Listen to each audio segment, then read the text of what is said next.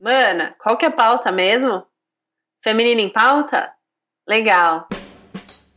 Bem-vindos ao Feminino em Pauta. Meu nome é Kate Garcia, sou consultora de imagem, facilitadora de consciência feminina e esse é o meu podcast, que nasceu da minha necessidade de ouvir narrativas femininas tão complexas, potentes e plurais. A minha proposta aqui é expandir a minha consciência sobre perspectivas que, mesmo com muita empatia, nunca poderia vivenciar. Que bom ter a sua companhia nessa jornada.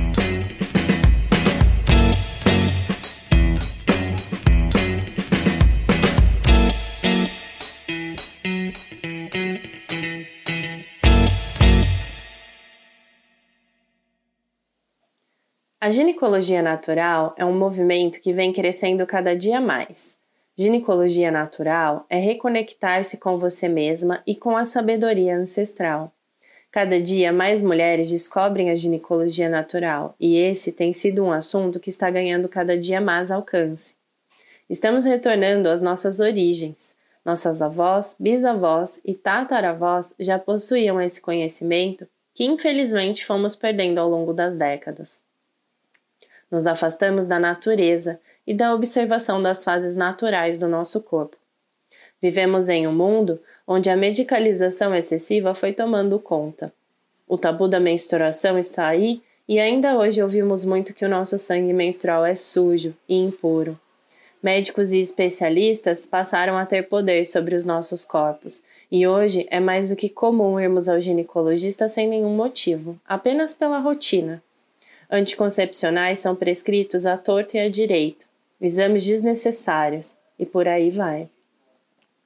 A ginecologia natural permite que a mulher retome o seu poder pessoal, seja dona de si e de todas as decisões sobre o seu corpo, seja também especialista de si mesma.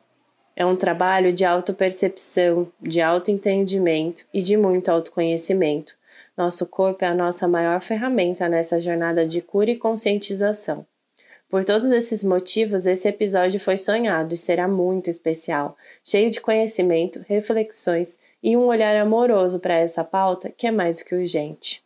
E como tudo que merece carinho, conversaremos sem pressa e pedimos ouvidos atentos. Dividimos o episódio 09 em duas partes. A primeira você pode conferir agora. A segunda avisaremos no nosso Instagram. Aproveite e já segue se você ainda não nos acompanha por lá. Arroba Feminino em Pauta. Aproveita e envia esse episódio para todos. Então bora prosear?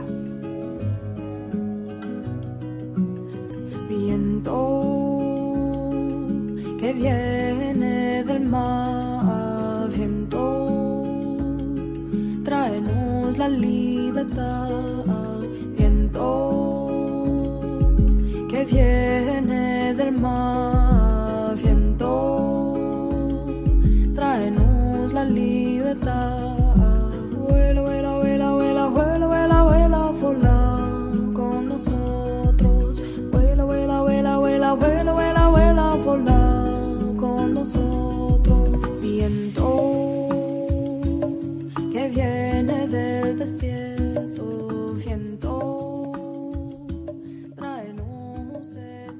Luísa, é muito prazer ter você aqui de novo com a gente. Estou muito, muito, muito feliz. E para quem não ouviu o nosso episódio 4, ele fala sobre autocuidado. E você pode contar um pouquinho para gente sobre você de novo?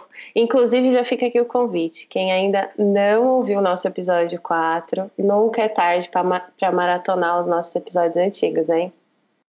Oi, Kate. Estou muito feliz de estar aqui de novo. É, nossa, uma satisfação ter nesse podcast que tem tantos temas necessários. É, sou ouvinte e adoro e estou muito honrada de estar aqui falando de um tema que eu amo, que é ginecologia natural. Eu sou naturóloga, me especializei em medicina chinesa, trabalho com terapias florais, fitoterapia, aromaterapia é, e gosto muito de falar sobre saúde, na verdade, independente do rótulo da técnica da ferramenta que, que eu uso. É, sou mãe de um menino de cinco e mulher. é isso que eu sou. Ai, gente, já vamos começar direto ao ponto, que eu estou muito curiosa para ouvir você contar para todos aqui o que, que é a ginecologia natural. Então, Kate, acho que a gente pode é, buscar dois, dois pontos de vista de entendimento do que, que é ginecologia natural. O primeiro é a gente pensar no que ele seria é, separado de questões históricas. Então, o que, que ele é, é, de forma nua e crua. A ginecologia natural é um caminho de resgate pela autonomia do corpo da mulher. É, então, é um resgate pela autonomia do seu próprio corpo. Uma forma de viver os ciclos menstruais através da autopercepção, com ferramentas específicas de autocuidado, ferramentas de autocuidado conscientes. Então, ginecologia natural seria isso. É, que é uma que está muito alinhado a uma palavra que está muito na moda, que é o famoso empoderamento feminino, né? No sentido de você sentir que você tem ah, profundo conhecimento sobre o seu próprio corpo, né? Então, é, especificamente a definição seria essa de ginecologia natural. Eu gosto de trazer uma ótica sobre ginecologia natural, que é a ótica histórica. Então, por que é que raios, em 2020, nós estamos falando tanto sobre ginecologia natural? O que, que aconteceu na saúde é, coletiva feminina nos últimos séculos para que hoje a gente pudesse estar falando disso agora? Não só pudesse, como é, por que, que essa onda veio com tanta força? Então, é uma possibilidade, mas é uma necessidade. Então, é legal a gente entender que o movimento de ginecologia natural, ele existe hoje como uma resposta à hipermedicalização de anticoncepcionais das últimas décadas. É inevitável a gente não fazer uma referência a, ao uso de anticoncepcional, que começou ali na década de 60, né? Então, no início, no comecinho do século 20, onde começou a haver os estudos e foi para o mercado, em 1960. E isso está atrelado a, ao início da mulher no mercado de trabalho. Então, hoje, o movimento de ginecologia natural, ao meu ver, é uma resposta natural, social, é, a respeito da saúde coletiva feminina após uso de décadas de anticoncepcional com os seus recorrentes sintomas. E, é, e o início da mulher no mercado de trabalho, que está totalmente atrelado ao fato do anticoncepcional ter ido ao mercado. E antes que a gente comece a entrar nesse discurso de denúncia do quanto o anticoncepcional faz mal para a nossa saúde, eu acho muito interessante a gente voltar algumas casas lá atrás e lembrar que a Margaret Sanger, que foi a precursora do anticoncepcional, junto com é, ela se alinhou ali com uma amiga e com um cientista, né, para que esse anticoncepcional fosse para o mercado de trabalho. Então é interessante a gente voltar um pouquinho em algumas casas também e entender que a Margarete, que é uma figura muito polêmica dentro da história uh, social, da história da saúde coletiva, ela é ela é denunciada como uma precursora dos abortos, uma antifamília, anti é, pró-aborto, né? Então, na verdade, essa mulher, que era uma enfermeira nova-iorquina, sexóloga, escritora e ativista do controle de natalidade norte-americano, ela é, chegava para ela aos montes mulheres é, querendo provocar abortos no início do século XX, uh, de forma violenta, né? Então, por exemplo, mulheres que, que se jogavam de escada, mulheres que é, tomavam, ingeriam substâncias abortivas profundamente danosas para a saúde delas como um todo. Então, esses relatos começaram a chegar aos montes para Margarete. E ela, como enfermeira, viu isso como uma questão urgente na saúde pública. E que as mulheres, na verdade, começaram a ver a ascensão no mercado de trabalho é, dos homens, teve toda a questão da revolução industrial. E as mulheres, basicamente, queriam parar de ter sete, nove, doze filhos para poderem ir para o mercado de trabalho. Elas queriam é, diminuir essa carga de que a mulher ela só é validada quando ela é mãe, né? Então elas apenas queriam ter a opção de escolha das mães e estavam, só que nesse sentido, estavam causando mal à saúde delas, né? Então a Margarete, na verdade, ela teve o intuito com a criação, né, junto, junto com o amigo cientista dela, de criar essa pílula é, anticoncepcional para que a mulher primeiro parasse de se machucar tentando abortar esses filhos. Segundo, é, por ela ter uma visão política muito específica da mulher no mercado de trabalho, ela apenas queria que essas mulheres pudessem ter oportunidade de controlar a natalidade e ir para o mercado de trabalho.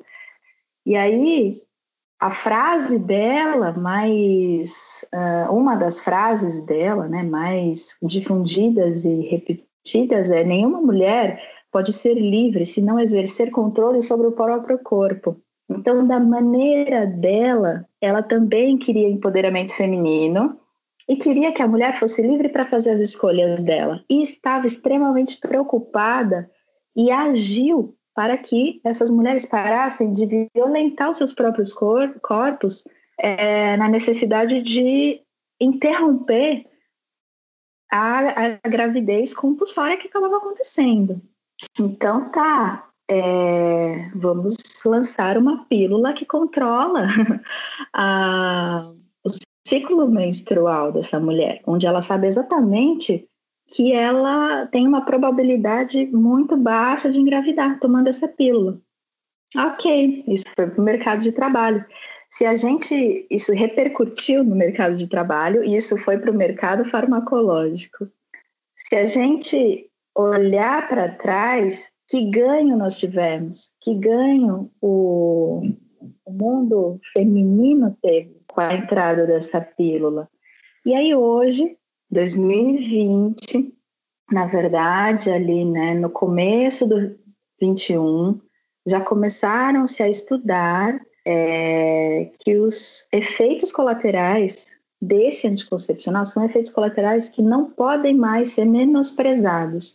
São efeitos colaterais que precisam ser reavaliados, reestudados, porque, de certa forma, é, de fato, nós só sabemos quando um fármaco tem uma gravidade é, muito grande para a saúde coletiva, ou seja, nós só sabemos quando os efeitos colaterais são muito evidentes quando ele é testado ano após ano no, no mundo inteiro, em diferentes países, diferentes corpos, né?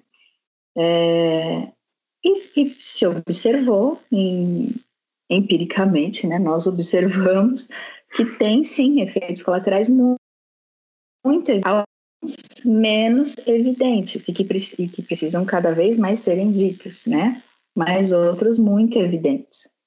É, então, o movimento de ginecologia natural ele vem como uma resposta natural ao que nós estamos cansadas de ter que recorrer. Então, nós não queremos mais, como mulheres, ter que depender de algo que faz mal para a nossa saúde, para que a gente possa dizer que nós temos autonomia sobre os nossos corpos. Então, meu ponto de vista é que nós temos que valorizar a intenção revolucionária dessa mulher para validar que hoje nós estamos vivendo uma nova revolução, uma nova busca por autonomia de corpos, mas que sim, o anticoncepcional foi muito necessário.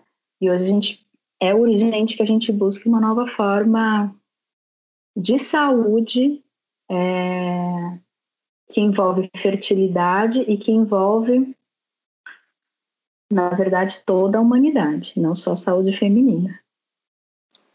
Gente, eu não falei que ela é Mara? Adorei você ter trazido a história, né? E ter lembrado da Margarete, que até hoje é tão criticada, né? Por todas essas questões que você mesma acabou de colocar. E, nossa, muito obrigada, Lu. E realmente, né, esse tema da ginecologia natural, ele tá muito em evidência por todas essas questões que você acabou de trazer.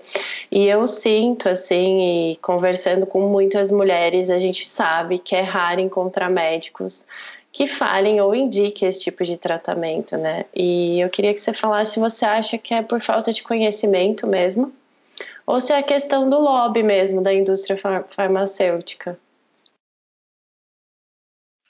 Olha, Kate, é... a Belside, que é uma médica ginecologista que está dentro desse movimento de ginecologia natural hoje, sendo uma do Brasil uma das médicas que mais levanta essa bandeira, mesma respondeu a essa pergunta é, de uma forma muito honesta e sincera com relação a isso, sendo médica, né? E eu vou basicamente dizer o que ela disse, que eu acho que é bem por aí, que é o seguinte: na escola de medicina é ensinado que o nosso corpo ele é ele tem os sistemas separados. Tanto é que hoje quando a gente está com uma questão uh, sei lá coração a gente procura um cardiologista. E esse cardiologista vai fazer exames específicos do coração. Então nós temos na verdade um problema de saúde coletiva que é uma resposta da forma como os médicos são educados nas academias, que é a fragmentação da saúde. Nós temos uma, uma síndrome, na minha opinião, na saúde pública. É a síndrome da fragmentação da saúde, onde não importa assim, é, é lógico que as pessoas de baixa renda sofrem muito mais com isso, mas de maneira geral todo mundo sofre com o fato de sermos, termos corpos hipercomplexos, porém termos especialidades é, médicas hiper separadas. Então você busca o endocrinologista, né? o osteopata e por aí vai. Raros médicos é, sentam com seus pacientes e fazem a conexão de todos os sistemas corporais. Respondendo a sua pergunta, os médicos, para além de haver um investimento financeiro muito pesado em cima dos anticoncepcionais, sendo que as pílulas anticoncepcionais são no mercado farmacêutico um, um dos medicamentos que mais é vendido, né? Para além disso, que é um fato real, a gente tem algo muito mais profundo e muito mais é, de que, que dá sustentação para a indústria farmacêutica, que é o próprio raciocínio médico separatista. Então, o médico ele acredita de fato, ele é ensinado na academia ano após ano que de fato, se a mulher tomar o anticoncepcional que regula estrogênio e progesterona e se por acaso no histórico familiar dela tiver alguma tendência a diabetes ou a doenças cardiovasculares, é só ele passar um diurético junto, né? É, para que essa mulher já, já tenha ali, vamos, vamos resolver então, vamos, vamos pensar que pode ter um efeito colateral, então já vamos dar um outro medicamento aqui para sistema renal.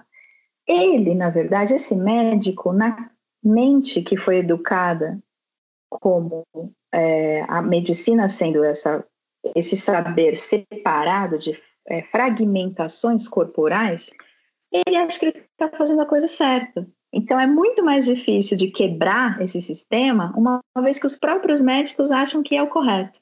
É lógico que hoje a gente vê uma mudança, se a gente for colocar de 10, 15 anos para trás, como as próprias mulheres estão trazendo é, mais informação sobre isso, elas estão questionando os médicos. E os médicos que são um pouco mais abertos para romper tudo que eles estudaram por 10 anos seguidos, sei lá, na, na academia, né, nos seus estudos, se eles estiverem dispostos a romper, mas não só a romper, né, a complementar, se a gente for pensar, não é uma, não é a, a proposta não é transformar completamente, mas é complementar tudo que foi estudado. Ok, nós temos a liberação de FSH, LH pelo hipotálamo, mas vamos parar para pensar que está tudo relacionado, que até a produção de insulina está relacionada, que até o cortisol liberado na suprarrenal está relacionado. Então vamos voltar a olhar esse ser humano que não é separado. Então os médicos que estão atentos a se ter a humildade, na verdade, acho que a palavra é essa, né? Ter a humildade de falar, peraí, deixa eu me reavaliar profissionalmente. Eu estou aqui com o meu jaleco no na soberania do meu poder de médico, mas eu sim, eu vou abaixar minha cabeça e pensar que o mundo muda e que eu sempre vou ter o que aprender. Enquanto isso não acontecer em grande maioria, infelizmente, os anticoncepcionais ainda vão ser vendidos e validados pelos próprios médicos internamente. Eles realmente acreditam que aquilo é a solução. Por exemplo, para a menina que tem ovário policístico, não ter mais os sintomas de relacionados ao ovário policístico.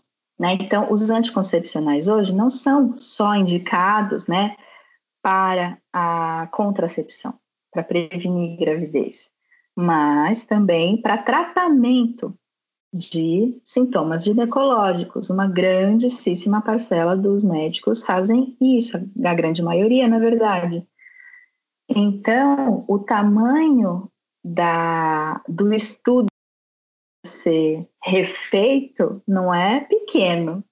E é por isso que é uma luta que eu espero que daqui a alguns anos é, aconteça e que a gente esteja preparado para colocar né, dentro do consultório é, com toda a coragem de, desse lugar do questionar o médico. Porque também, da nossa parte de mulher como paciente, às vezes a gente se vê num lugar assim de.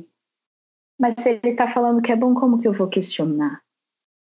E nós, cada vez mais, estamos tendo sim essa oportunidade de questionar, porque a gente está estudando sobre o nosso ciclo hormonal.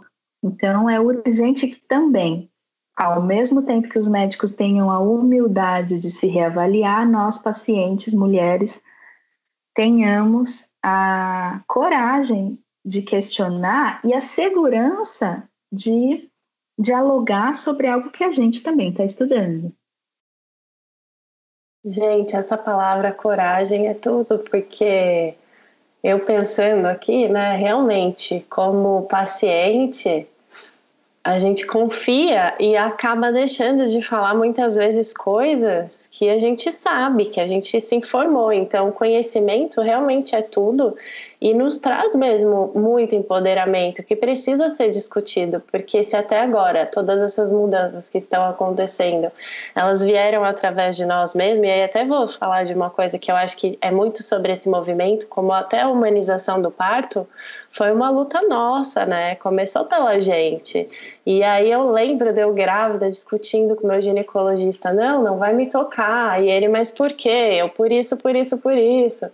E aí eu vi até o final da minha gestação que o meu médico, que foi o plano C, e acabou sendo com ele mesmo, né, o meu parto, ele começou a compreender algumas coisas e eu via que ele buscava informação até para discutir comigo, né? Então que a gente continue nessa nessa descoberta que é muito sobre se descobrir também, né? E ter coragem de colocar para fora, porque isso é um direito nosso, a gente precisa ser ouvida, né? E precisa exercer também esse esse falar que muitas vezes gera tanta insegurança, medo, enfim. Ríe, chinito se ríe y yo lloro porque chino ríe Ríe la noche y achina los ojos morochos más lindos que vi. Sopla las cañas, sube la montaña, mañana quizás bajará. Se hace de día, el sol lo encandila, los vientos descansan y el chino se amansa y se ríe.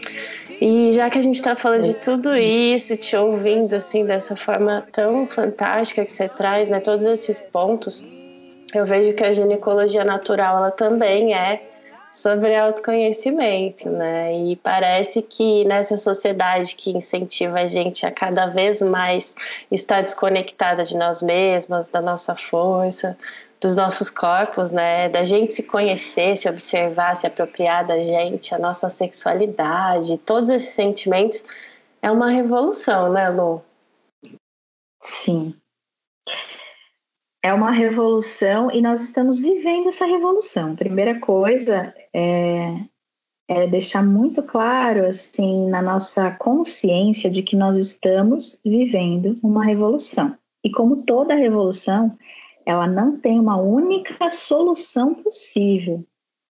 É, e ela é hipercomplexa. Se a gente achar que a gente vai sair dessa revolução que a gente está vivendo com uma solução mágica, transformadora, a gente vai cair no buraco da, da frustração. Então, não, ca... não vamos cair no buraco da frustração sendo realista. Vamos ser bem realista? Nunca o corpo feminino foi é, é, profundamente e amplamente respeitado, se a gente for pensar nas, nos últimos séculos, na complexidade toda que o corpo feminino é.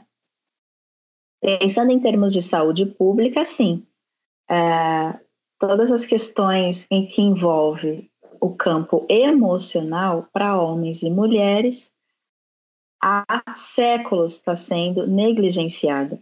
Então, sim, tendência a, a ter um pico de depressão, ansiedade e de questões de saúde coletiva mundial.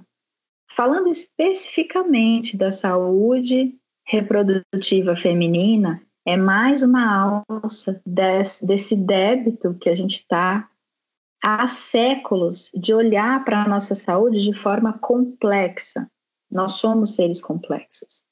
Então, é, ter na nossa consciência de que hoje, pela quantidade de informação que nós estamos tendo possibilidade de acessar através da internet, através é, da disponibilidade de livros que há muito tempo não, não havia é importante a gente ter isso em mente, para que a gente saiba o tamanho da, do peso e da responsabilidade do que nós estamos vivendo coletivamente. E quando a gente coloca isso individualmente, eu tenho certeza que você, eu, todas as mulheres que estão ouvindo a gente estão vivendo micro-revoluções que podem envolver coisas que podem parecer muito pequenas, como, por exemplo, divisão de tarefas dentro de casa até você uh, decidir o que de fato profissionalmente você quer fazer. Que tipo de roupa você quer vestir, que tipo de comida você aceita ou não ingerir. Parecem revoluções pequenas, mas dentro dessas revoluções individuais mora algo muito profundo coletivo. Então, nós estamos vivendo uma revolução porque, especificamente falando de saúde reprodutiva feminina, porque o sangramento menstrual, ele fala de um dos principais tabus da humanidade, que é o sexo. né? Não preciso nem aqui falar porque todo mundo sabe que sexo é um tabu. Uh, e nós estamos falando também de morte. São os principais tabus da humanidade. Porque o sangramento menstrual nada mais é do que a morte da cama que não recebeu um óvulo fecundado. Então, nós estamos falando de mensalmente lidar com a possibilidade de aceitar não gerar uma nova vida. Isso também é uma revolução. Essa escolha, essa é, esse empoderamento, né? Se a palavra pode ser essa, essa esse auto, esse controle, né? Esse controle sobre a própria fertilidade. Isso é uma revolução em camadas muito grandes. E para cada nível social é uma revolução, para cada cultura é uma revolução. Então, que fique claro que historicamente a ginecologia natural é um ato profundamente revolucionário. Gente, eu tô toda arrepiada aqui, ouvindo. e já que a gente está entrando aí nessas profundezas e já vieram tantas reflexões aqui, só a gente ouvir, nossa, eu queria que você falasse um pouquinho para a gente de uma coisa que eu sinto que gera muita curiosidade, assim, para quem nunca fez, para quem nunca viveu, que é a questão do, do mapeamento do nosso ciclo, né? E a mandala lunar. Conta sobre isso para gente. Então, Kate, eu tenho uma. Eu sou uma pessoa que tem muitos planetas no signo de escorpião. Então eu gosto de Adoro. botar muitas. eu gosto sempre, talvez eu sempre seja a chata do rolê, mas eu gosto sempre de voltar algumas casas atrás e falar assim, gente, peraí, mas a gente está fazendo a nossa lição de casa um mais um básico é, bem feito antes da gente calcular a, uma equação de segundo grau, sabe assim, eu sou um pouco essa pessoa. Então, assim, Sensata, eu tenho uma né? opinião muito específica. Tento ser, mas talvez às vezes eu, eu peco um pouco sendo um pouco chata. Mas, enfim, vamos lá. É, na verdade, minha busca é, sim, pela sensatez é, do, da honestidade. A honestidade, em primeiro lugar, sempre, né? A, a gente, uma das possibilidades, então, da gente entender o nosso ciclo menstrual, já que a gente está falando de ginecologia natural, e voltando lá para a definição de ginecologia natural, que foi a primeira pergunta, o que é ginecologia natural? É um caminho de autoconhecimento, um caminho de autopercepção. Então, ginecologia natural não é você tomar um chá de sálvia com, com camomila e achar que você vai curar as suas questões.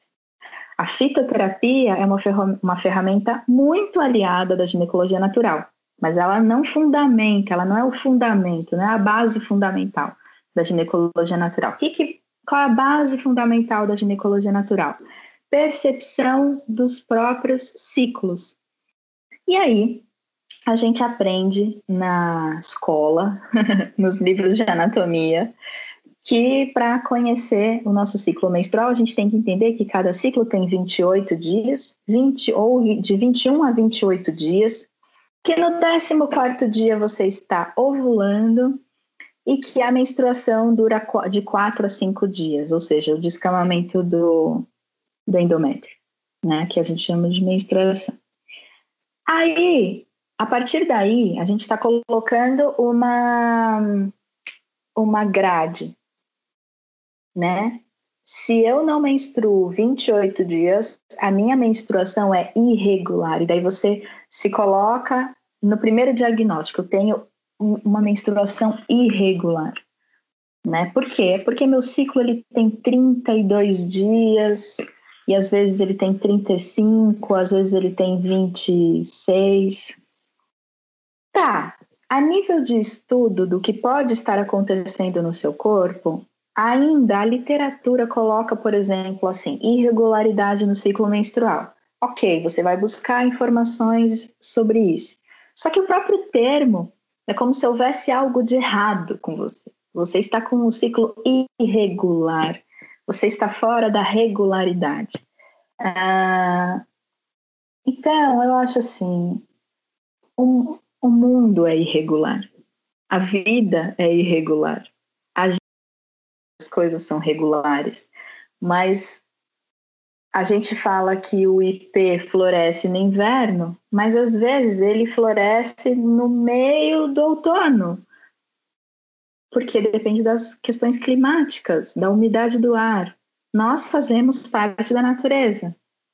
É possível que haja ciclos menstruais onde a data é sempre muito parecida mês a mês, sim, mas é possível também que aconteça essa oscilação. E dentro dessa oscilação, se ela não for de um tamanho gigante, ela é considerada como normal, natural, visto tudo que você passou na sua vida pessoal, visto o nível de estresse que você viveu nesse último mês e do que você se alimentou e como foi o seu sono. Tudo isso regula o ciclo menstrual da mulher. Uh, falando especificamente do mapeamento do ciclo, eu acho que é uma ferramenta interessantíssima. A partir do momento que a gente não mapeia o nosso ciclo, esperando que no mês anterior vai haver uma repetição absoluta do que aconteceu.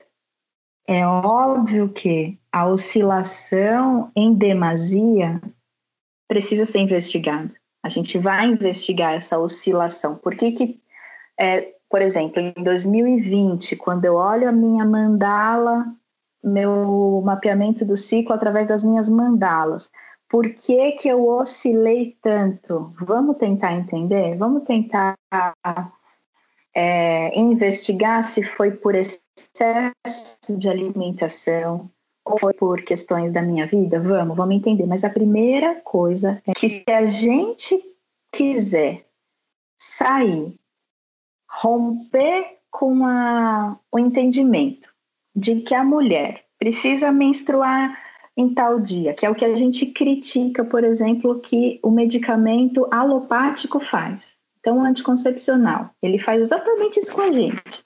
Eu paro de, eu paro de tomar o medicamento, eu menstruo aqueles quatro dias, depois eu começo novamente. Tá, então a gente criticou isso, a gente achou que isso deixa a gente é, sem verdade na nossa saúde. Isso é um lugar artificial na nossa saúde. E se a gente para um estudo de uma mandala, onde quando você visualmente olha aquela mandala, no mês seguinte você cria uma expectativa de que aquilo vai acontecer da mesma forma que o mês anterior, você está querendo se sustentar ainda numa prisão de expectativa. Então, a primeira coisa que tem a ver com a resposta que, que, que, eu dei na anterior, que é a ginecologia natural é, é algo revolucionário, é de fato, do fundo do nosso coração, a gente aceitar que o nosso corpo é o nosso oráculo. Primeiro, nosso corpo é o nosso oráculo. Oráculo no sentido de ele vai trazer sintomas, e esses sintomas vão dizer sobre para onde eu estou indo com a minha saúde? Aonde que eu vou chegar ingerindo tanto açúcar? Aonde eu vou chegar dormindo quatro horas por noite? E aí é, o seu corpo vai dizer. Quando você tem internamente essa abertura, esse acolhimento, que é, muito, é a base fundamental, essa escuta muito sincera dos seus sintomas, na minha opinião, você vai fazer um uso muito saudável e muito, muitíssimo necessário da mandala lunar. Você vai pegar essa mandala e você vai só anotar o que você está observando. Então, primeiro lugar é, é se acolher, se observar num lugar profundo, sem expectativas. E aí, às vezes, essa mandala lunar, ela vem com os ciclos da lua, né? E quanto mais a gente estuda, mais a gente vê que nós somos, é, estamos sim conectadas com a lua, né? Que as nossas emoções se conectam com os ciclos lunares. E é lindo, é lindo a gente se reconectar com isso, porque isso é uma alquimia, isso é, é ter um olhar pequeno sobre as emoções. Mas antes, antes, muito antes da gente, é, por exemplo, entender que nós estamos na lua minguante e que isso pode afetar as nossas emoções, escuta o seu corpo, porque você pelas questões da tua vida, né? É, pela forma como a sua vida está funcionando hoje, pelas revoluções que estão acontecendo aí dentro da sua casa, dentro do seu corpo, você pode, na lua minguante, estar profundamente inspirada num projeto. Entende?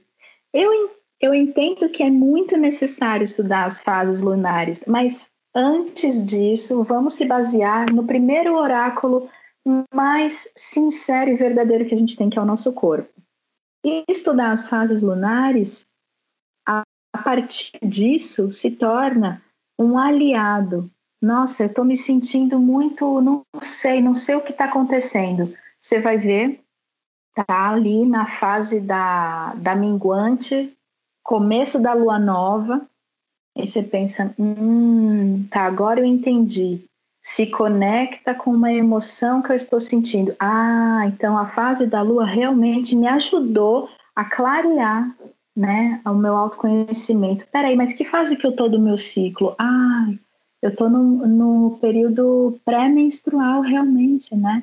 Então meu corpo tá caindo, meus hormônios ali estão caindo, né? LH, FSH, tá caindo. Ah, então tá, agora, agora eu tô conseguindo entender. Mas você não partiu de olhar a lua e falar, ah, estou minguando minhas emoções. Não, você partiu de um lugar de dentro. Se a gente não partir desse lugar de dentro, a gente cai numa armadilha de se autoinduzir por algo que é muito é muito bonito, né, Kate? A gente sabe, é muito lindo estudar as fases lunares. É muito lindo estudar os arquétipos das deusas. Não tem como não ficar encantado. Então, pelo fato desse universo ser muito encantador, a gente corre o risco de sair do lugar mais sincero, até pelo fato dele ser muito encantador, que é o nosso próprio corpo e se induzir, inclusive pelo nosso ciclo menstrual. Porque aí, ó, olha só, quando você fala assim, mapeamento do ciclo. Tá. É, nós temos lá a liberação de LH, FSH, é, tudo começa no hipotálamo, tudo começa na hipófise, né? que são glândulas extremamente é, necessárias no nosso corpo para outras coisas. Eu quero deixar para falar um pouquinho mais para frente sobre isso. Mas assim, nós temos um monte de coisa acontecendo no nosso corpo, hipercomplexas. A gente entende isso. A partir do momento que a gente entende, a gente pode perceber assim, tá, mas é, eu tô menstruada, mas por algum motivo eu estou me sentindo muito disposta para. Né, eu estou aqui na minha fase lunar, eu estou lunando, eu estou menstruando, mas mesmo nesse sangramento todo, onde teoricamente eu tinha que estar tá interiorizando, me fechando, nossa, mas eu estou, na verdade, eu estou com uma questão pulsante dentro de mim. Isso está falando de um saber que você se permitiu ter para além, para além das questões hormonais, inclusive. Por quê? Porque lembrando que LH e FSH, eles são liberados lá na hipófise. pelo hipotálamo, que são é uma glândula, é uma área cerebral que tem conexão profunda com ocitocina, por exemplo, que é o hormônio do prazer. Se por acaso, naquele, naquela, naquele momento da tua vida, você está com uma liberação de ocitocina muito grande por questões X da sua vida, porque aconteceu algo na sua vida que promoveu essa liberação de ocitocina, esse hormônio da felicidade. E se por acaso você está menstruada, você vai falar: não, é lua nova, eu estou menstruada, não é o momento de eu começar nada, não, a minha deusa, a, a Deméter e a, e a Perséfone, não, elas querem que eu interiorize, vamos. Aí você vai estar tá fazendo o quê? Se auto-boicotando, porque o seu corpo só quer o seu ser só quer que você manifeste aquilo que, que é verdadeiro para além de tudo. Então, a minha opinião sobre a mandala lunar é que ela é uma ferramenta que exige sabedoria para ser utilizada, porque ela pode virar uma muleta de expectativa, assim como o mundo já cria uma expectativa sobre nós a mandala lunar pode ser mais uma muleta onde a gente cria uma, uma expectativa sobre nós mesmas mês a mês e não é assim. A proposta da ginecologia natural é autoconhecimento, autopercepção. Se nós nos apoiarmos na mandala lunar desta forma e usarmos ela como uma profunda aliada de registro, que sim é muito necessário, com uma sabedoria, né? Sendo mulheres que podem conquistar uma sabedoria nesse lugar de autopermissão, autoaceitação, escuta interna, aí sim a mandala lunar é uma ferramenta necessária, muito necessária e muito potente. É, já temos muletas demais. Eu tô aqui, gente, que eu fico ouvindo ela, que eu fico sorrindo, que eu fico refletindo. Até anotei aqui a frase que resume tudo isso que ela falou, né? Que ela mesma falou, que aceitar o nosso corpo é o nosso oráculo. Gente, é isso, né? É olhar para dentro, né? E você tem me ensinado muito. Vou falar de novo, Luísa é minha terapeuta, gente. Sem ela, eu não sei o que ia ser de mim. É muito bom, muito bom te ouvir. Muito. É muito lindo falar, né? Ah, se ouça, se aceite, se conheça. Vamos lá.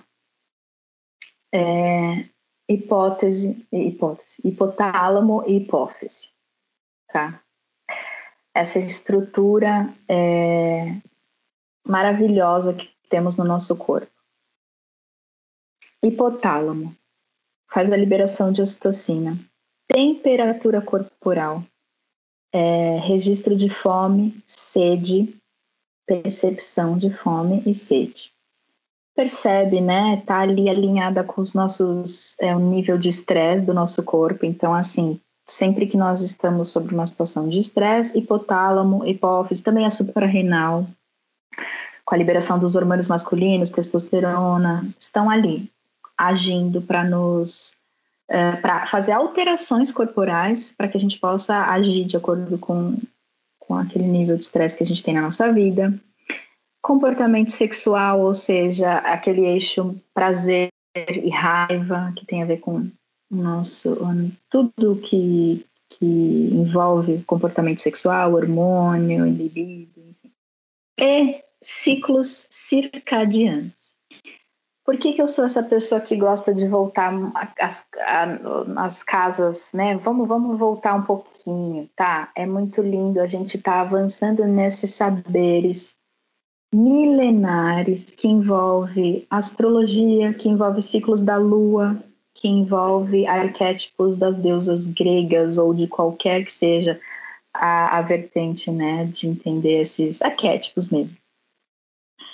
É, se é hipotálamo e hipófise que liberam a, o estímulo para que haja a liberação de LH e FSH nos nossos ovários, se é dessa mesma fonte ali que a gente recebe, então, os nossos ovários estão lá e eles recebem esse estímulo. Vamos, a gente está olhando para os nossos ovários, nosso ciclo, que lindo, que maravilhoso, que importante, que necessário. Vamos voltar para olhar a hipófise? Vamos voltar para olhar o hipotálamo? Vamos parar para pensar o seguinte, ó. Uma, uma primeira coisa. É, é uma região do corpo que regula ciclos circadianos. O que, que é esse bonitinho? O que, que é esse ciclo com esse nome engraçado? Dia-noite. O ciclo de dormir e acordar.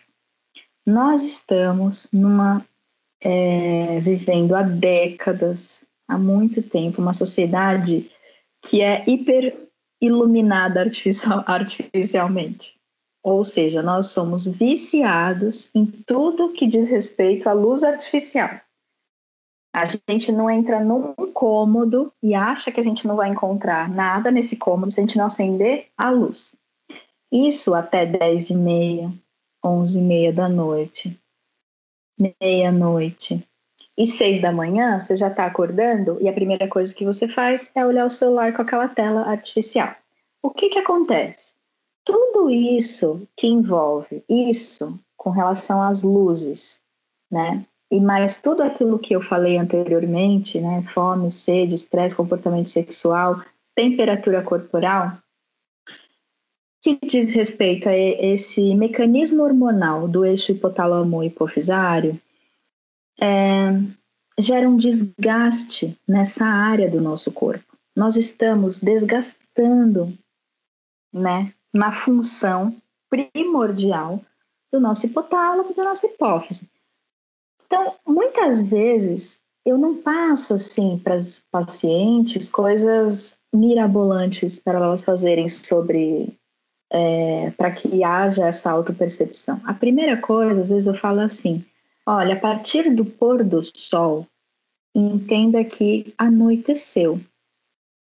Toda a natureza está percebendo que anoiteceu. Os passarinhos, os cachorros, os gatos que não, não são domésticos, os bichos não domésticos perceberam, anoiteceu.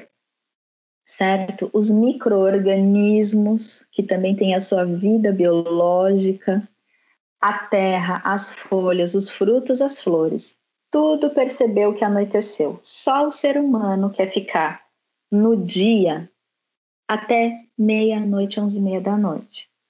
Isso tem, isso age na nossa hipófise, no nosso hipotálamo, que é o mesmo lugar que libera hormônios relacionados à produção de gameta, né, os hormônios da gametogênese, os nossos hormônios relacionados à fertilidade. Então, eu sei, eu também vivo na sociedade moderna, né? Eu atendo às vezes pessoas até oito e meia, nove horas da noite. Mas sempre que possível, o que eu faço é recomendar para que essa pessoa é, à noite diminua as luzes artificiais. É uma primeira coisa muito importante a nível hormonal. É, tomar banho à luz de velas à noite. Ai, que delícia sempre um abajur, um abajur aceso na sua casa, nos cômodos, ao invés daquela luz forte. E a partir disso, entenda, o sono é fundamental. Não negligenciar a saúde do sono é não negligenciar todas as trocas hormonais que a gente tem no nosso corpo, tá? É um sono de qualidade, um sono onde antes você passou por esse período de avisar o seu corpo que anoiteceu né? Então, não só a nível do sistema reprodutor feminino, nós estamos tendo muitos sintomas relacionados ao fato de que a gente não quer dormir, a gente não aceita dormir, a gente antes de dormir fica rodando o feed de informações do Instagram naquela tela forte a, a menos de 30 centímetros de distância da nossa retina. Isso libera isso impede a liberação de hormônios saudáveis no nosso corpo. Então, falar de luz artificial é falar de ginecologia natural. Falar Ai, eu não, gente. é falar. falar de ciclo do sono, da, da saúde do nosso sono, é falar de ginecologia natural. E falar de alimentação é falar de ginecologia natural, muito. Porque às vezes, por que, que, eu, por que, que eu, eu sou chata com a questão do, do mapeamento? Vamos supor que naquele mês você se entupiu de açúcar, você comeu muito açúcar, açúcar refinado. Isso vai afetar o seu ciclo. Por quê? Porque a hipófise ela é considerada a glândula mestra, ela tem esse apelido. Por quê? Porque ela regula todas as outras glândulas do nosso corpo, né? A tireoide e o pâncreas, que é uma glândula que libera insulina. Então, toda vez que a gente ingere muito açúcar refinado, a gente está é, modulando o nosso hormônio para caminhar para um num sentido do desequilíbrio. Então, a alimentação, a quantidade de vitamina e de nutrientes que você ingere é é muito mais importante para a sua saúde do que saber quais são as ervas ginecológicas mais adequadas para cólica menstrual, é, para fertilidade e isso e aquilo. Não adianta. Eu, eu atendo meninas que têm ovário policístico muitas, né?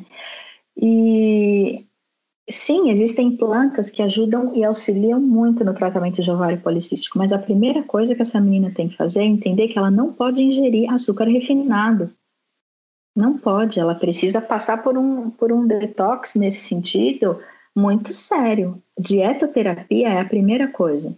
Independente da, do desequilíbrio ginecológico que você tenha, alimentação é base, é base. E aí, quando a gente fala de alimentação, a gente fala de um outro ponto fundamental que eu adoro indicar para os pacientes também, que tem a ver com autocuidado, que é a percepção da fome. Nós temos também um alerta que vem do hipotálamo, que é: estou com fome, não estou com fome.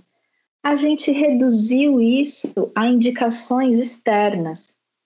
Você tem que comer tantas vezes por dia. Você tem que comer em tal hora. Por quê? Porque a minha empresa, no meu horário de, meu horário de almoço, é do meio-dia ao meio-dia 45. Como é que eu não vou almoçar nesse horário? Então, a gente perdeu essa escuta fundamental que tem a ver com o nosso ser mais instintivo e mais selvagem de escutar quando a gente tem fome. Por quê? Porque eu tenho que comer. Eu acordo, eu tenho que comer. Por quê? Porque eu tenho que tomar café da manhã. Por quê? Porque senão eu não vou ter energia para fazer as coisas. Será? Será que 8 horas da manhã, mesmo assim que você acorda, se você não tem fome, você tem que comer? Tá, se você tem fome de fato, o que você quer comer? Ah, não, mas é café com leite pão com manteiga, é o café da manhã do brasileiro. Não, mas para para pensar, faz uma respiração bem profunda, relaxa o seu corpo, solta a mandíbula, solta ombro, relaxa e pensa. Pensa que se tudo tivesse disponível para você, o que você gostaria de ingerir? Nossa, eu nunca parei para pensar, mas eu acho que eu gostaria de ingerir, não sei, no café da manhã, mas acho que morango com mel, só isso. Cara, você vai comer morango com mel de café da manhã.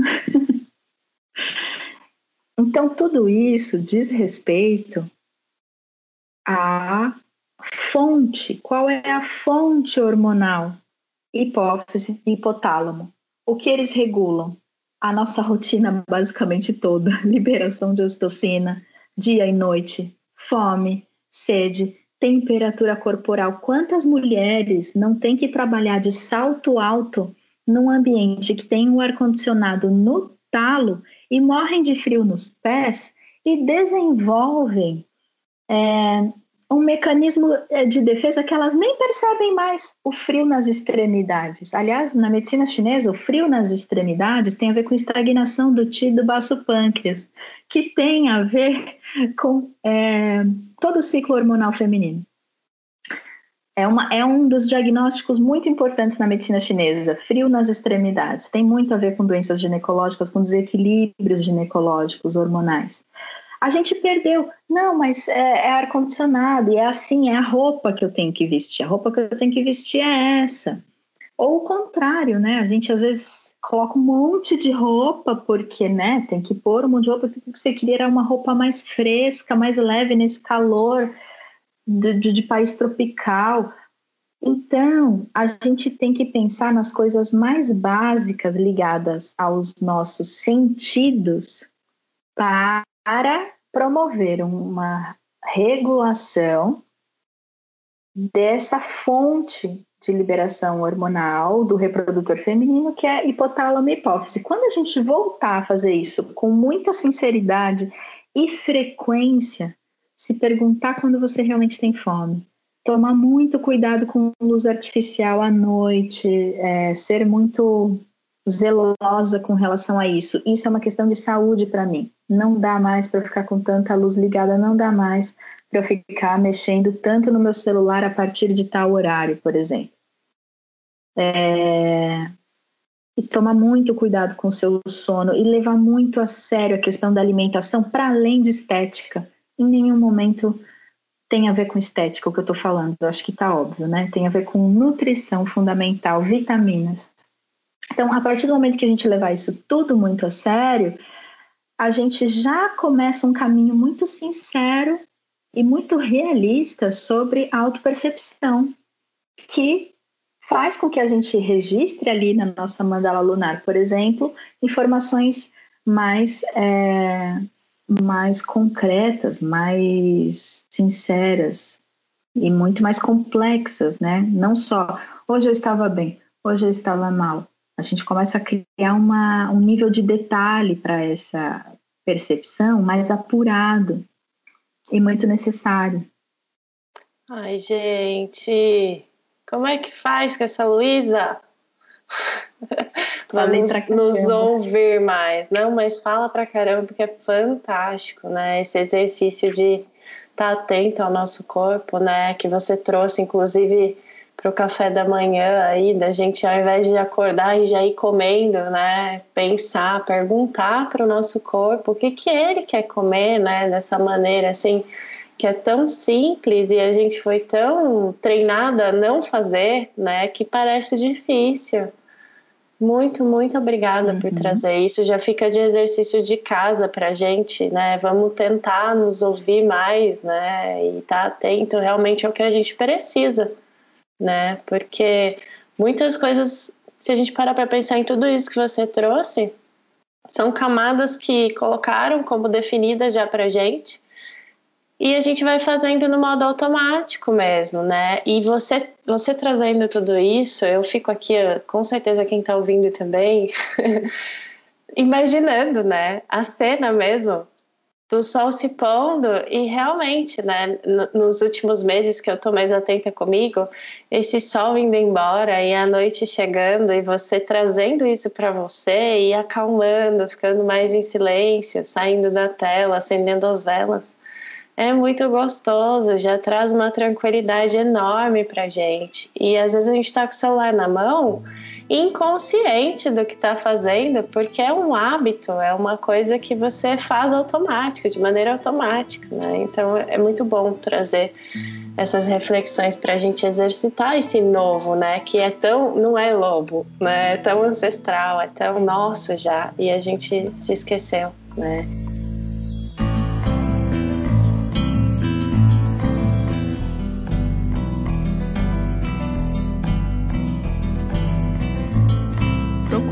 Ir além da rotina e da disciplina que me faz crescer. Eu procuro um lugar, um vazio, um respiro para simplesmente eu ser aquilo que sou e que não conheço, mas quero vir a conhecer.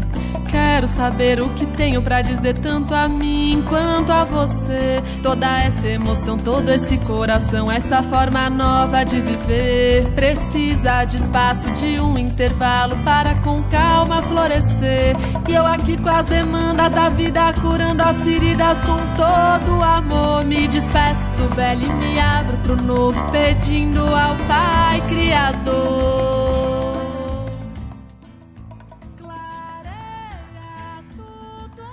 Eu queria que você contasse um pouquinho pra gente, Lu, qual que é a diferença entre a tabelinha e o método de percepção de fertilidade, né? Como que funciona isso, assim, para a gente se prevenir até da gravidez? É, então, o método de, de percepção da fertilidade, na verdade, ele é também parte é, fundamental da ginecologia natural. Sem ele, ah, esse movimento não tem força, na minha opinião. A gente não vai conseguir ter a força necessária para que isso seja o normal nas próximas décadas e séculos, nas próximas gerações para que a percepção, para que tudo isso que a gente está falando, né, é, seja efetivo para as próximas gerações que vão vir, eu nem tenho a pretensão de achar que para nossa vai ser tão normalizado assim, acho que isso é meio realista, acho que demora, acho que são camadas relacionadas a, ao machismo que ainda estão muito enraigadas na sociedade, então a gente ainda tem muita coisa para caminhar. Socialmente falando, é óbvio que tem muitas famílias já trazendo isso para suas filhas, e isso é lindo de ver, é uma antecipação de uma revolução que está acontecendo, né? Mas a ginecologia natural perde a força se ela não entende que é, esses os métodos de percepção da fertilidade precisam ser levados muito a sério. E aí é mais uma é, revolução que acontece e é mais valida mais ainda tudo que eu disse com relação ao fato da gente ter que se observar. Na verdade, as mulheres historicamente sempre foram silenciadas em várias camadas, em vários sentidos é, quando a gente começa a entender que a gente pode se escutar, a gente passa por uma segunda barreira, que é a gente com a gente mesma, a gente se permitir, sabe? É, fazer isso na nossa rotina, porque sempre vai ter algo mais importante para fazer, né? Sempre vai ter alguma coisa acontecendo ali no teu núcleo familiar mais importante do que você fazer uma meditação.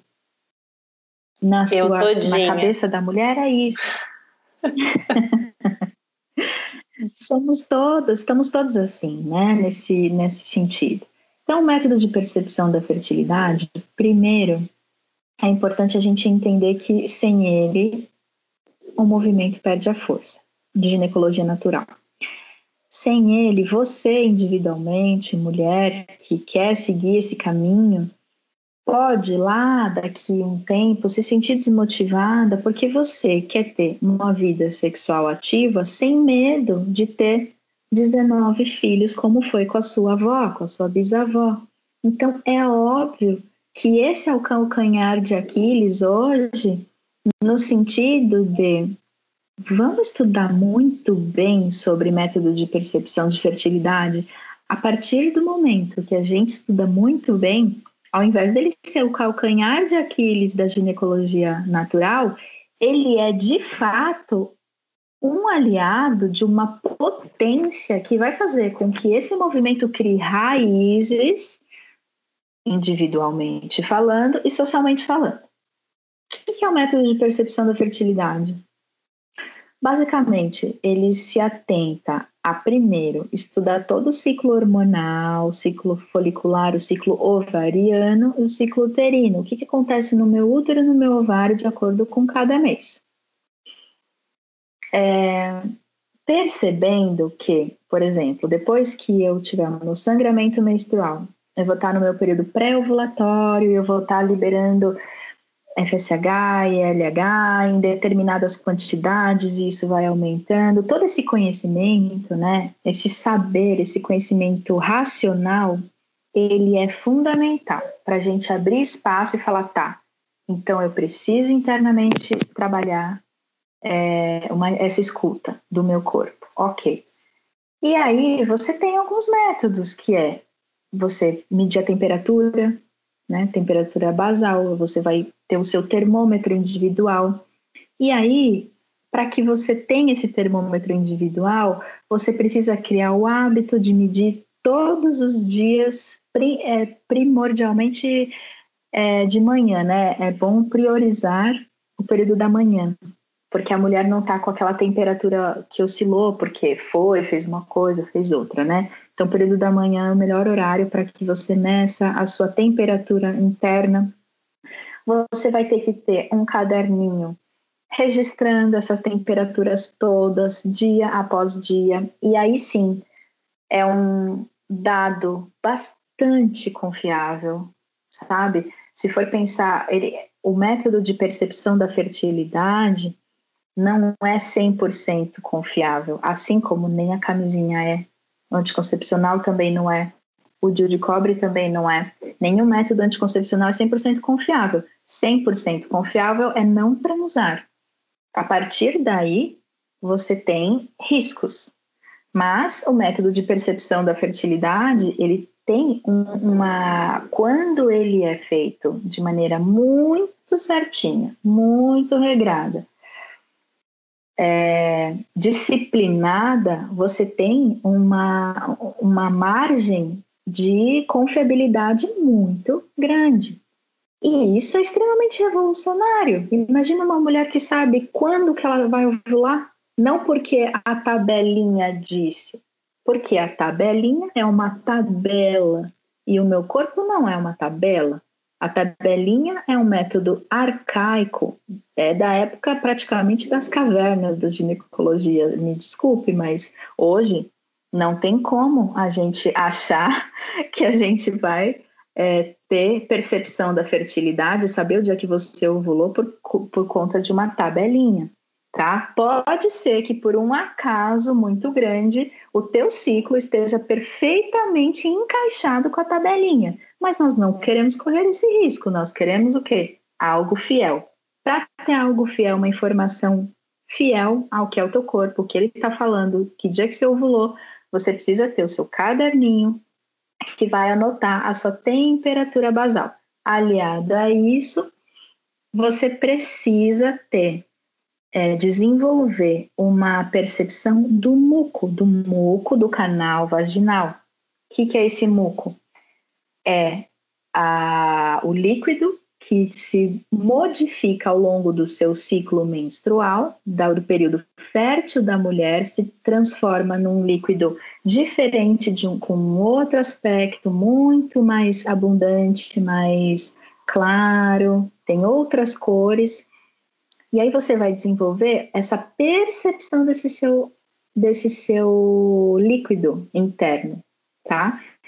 Isso é também romper tabus, porque a mulher vai ter que se tocar, introduzir o dedo no canal vaginal, porque isso não sai passando um papelzinho higiênico, você não tem essa confiabilidade tão grande. Então, veja só, entender que a, o tal do corrimento, que né, eu acho que todo mundo que está ouvindo a gente, assim, o médico sentava lá na sua cadeira com o seu belo estetoscópio pendurado no pescoço, com o seu jalecão, e pegava o seu óculos e olhava para você e falava: Você tem corrimento vaginal? Tipo, meu Deus, será que eu gente. tenho ou não? E é uhum. óbvio, é óbvio que esse líquido interno é, dependendo do odor dele, ele também sinaliza possíveis doenças ginecológicas, né, bacterianas, que estão acontecendo na tua flora vaginal, sim. Ele é, sim, algo a se perceber. Mas da maneira como a gente a, foi educada, pelo menos aqui a nossa geração, é se você tem corrimento, você tem um problema ginecológico, sendo que essa lubrificação é o que faz parte, esse é, é, é assim, é, é, um, é um resultado da ovulação. Então, peraí, vamos estudar o que, que seria esse corrimento? O que é um corrimento saudável?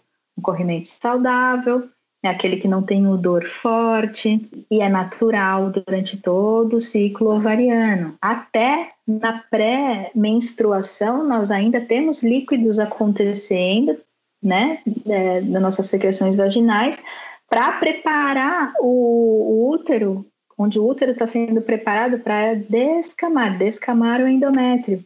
Então, em todo período vai ter essa secreção vaginal e através do método da percepção da fertilidade, a gente é, entende através da, da conexão com a temperatura basal e o muco, a gente tem ali um mais um é dois. Ok, estou ovulando aqui. Isso você vai anotando lá. Você anotou em abril, em maio, em junho, em julho, você consegue perceber. Bom, ah, lá para o décimo primeiro dia eu estou ovulando normalmente. Lembrando que o esperma masculino tem um tempo grande de sobrevivência dentro da nossa, do nosso sistema, né? Do nosso sistema reprodutor, do nosso canal vaginal. Então, olha que revolucionário. Não é só sobre você conhecer o seu corpo, é sobre você conversar com seu parceiro e falar assim, ó, eu já ovulei no 11 primeiro dia. A partir daí, muito provavelmente eu não terei chance, nós não teremos chance. Então, vamos lá. E aí você precisa ter o teu parceiro conversando com você sobre o seu ciclo menstrual. Então, o método de percepção da fertilidade para mulheres solteiras tem um nível de complexidade e para mulheres que têm um namorado, um companheiro, enfim, um parceiro, homem, é, tem um outro nível de complexidade, porque ele precisa participar disso. É necessário que ele participe. Então, é, nada na saúde é um ponto que liga a outro. Temos uma solução para isso. Toma essa pílula milagrosa. Não funciona assim. Sempre vai ter algo que não foi contemplado. E quando a gente fala da, de perceber a nossa fertilidade, também entra nesse lugar da complexidade, que nós precisamos ter a disposição para entender. É complexo, mas eu desejo fazer esse autoestudo. Então vamos lá, vamos caminhar nesse sentido. Vamos lá ligar hoje, quarta-feira, dia do podcast para a Luísa, para ela montar um curso para a gente fazer, porque olha, eu já estou aqui morrendo de vontade.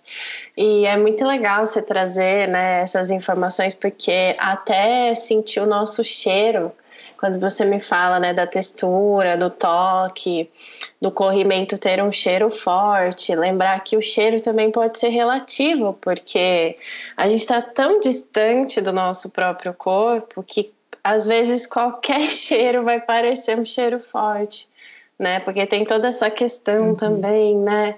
Da panqueca cheirosinha. Gente, eu falo panqueca, tá? Não é? Da, da, higienização do lugar. Às vezes a gente lê, né? Ai, como higienizar a sua vagina. Hoje tem um monte de, de ginecologistas naturais trazendo esse conteúdo de que não precisa higienizar lá dentro e tudo mais, e todo esse tabu que daí a gente teria que gravar outro podcast também para falar de tudo isso. Mas é a coisa da autopercepção mesmo. Se você não tá ligada, você vai achar que o cheiro é um cheiro forte, ou sei lá, né? Acho que tem todas essas questões também, né, Lu? É muito legal te ouvir, assim, porque daí a gente já começa a trazer todas essas, essas reflexões, assim, né?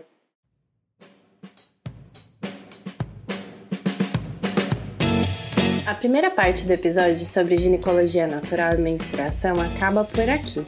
Em breve divulgaremos a segunda parte lá no nosso Instagram, arroba Feminino em Pauta, então fiquem ligados. Mas antes de partir, deixa eu te pedir uma coisinha. Você sabia que pode nos apoiar divulgando os episódios? Isso é muito importante pra gente. Conte para todos que você escuta o Feminino em Pauta. Siga e interaja com a gente no Instagram, Feminino em Pauta, e favorite o nosso podcast no seu tocador preferido. No Spotify, você nos segue. No Deezer, você favorita. Na Apple Podcast, você assina.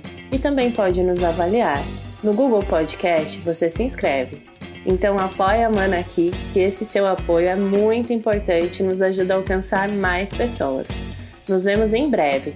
Afinal, o feminino está em pauta e a nossa história não acaba aqui. Temos muito para ouvir e aprender. Beijo!